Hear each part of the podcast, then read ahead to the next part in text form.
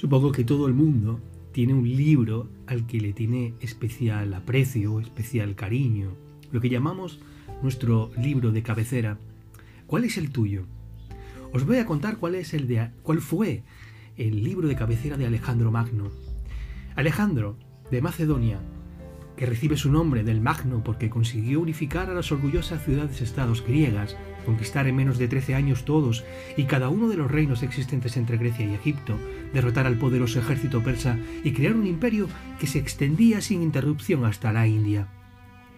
Desde entonces, muchos se han preguntado cómo un gobernante de un pequeño reino griego pudo llevar a cabo semejante gesta, pero siempre aparece una segunda pregunta que para mí, sinceramente, es mucho más fascinante ¿Por qué quiso Alejandro conquistar Asia en primer lugar?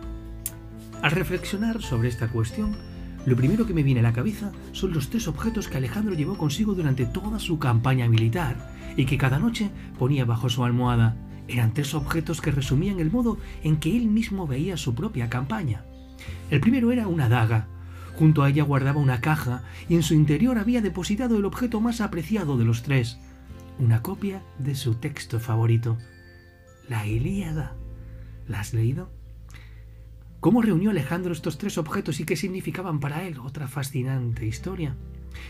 Dormía sobre una daga porque quería escapar al destino de su padre, el cual fue asesinado. En cuanto a la caja, se la había arrebatado a Darío, su adversario persa, mientras que la Ilíada se la había llevado a Asia porque se lo regaló su maestro Aristóteles, y era el relato a través del cual contemplaba su propia campaña y su vida. Un texto fundacional que cautivó la mente de un príncipe que no se detendría en la conquista del mundo. Todos, todas tenemos un libro de cabecera, un libro especial, un libro que al, que al leerlo nos ha llevado más allá.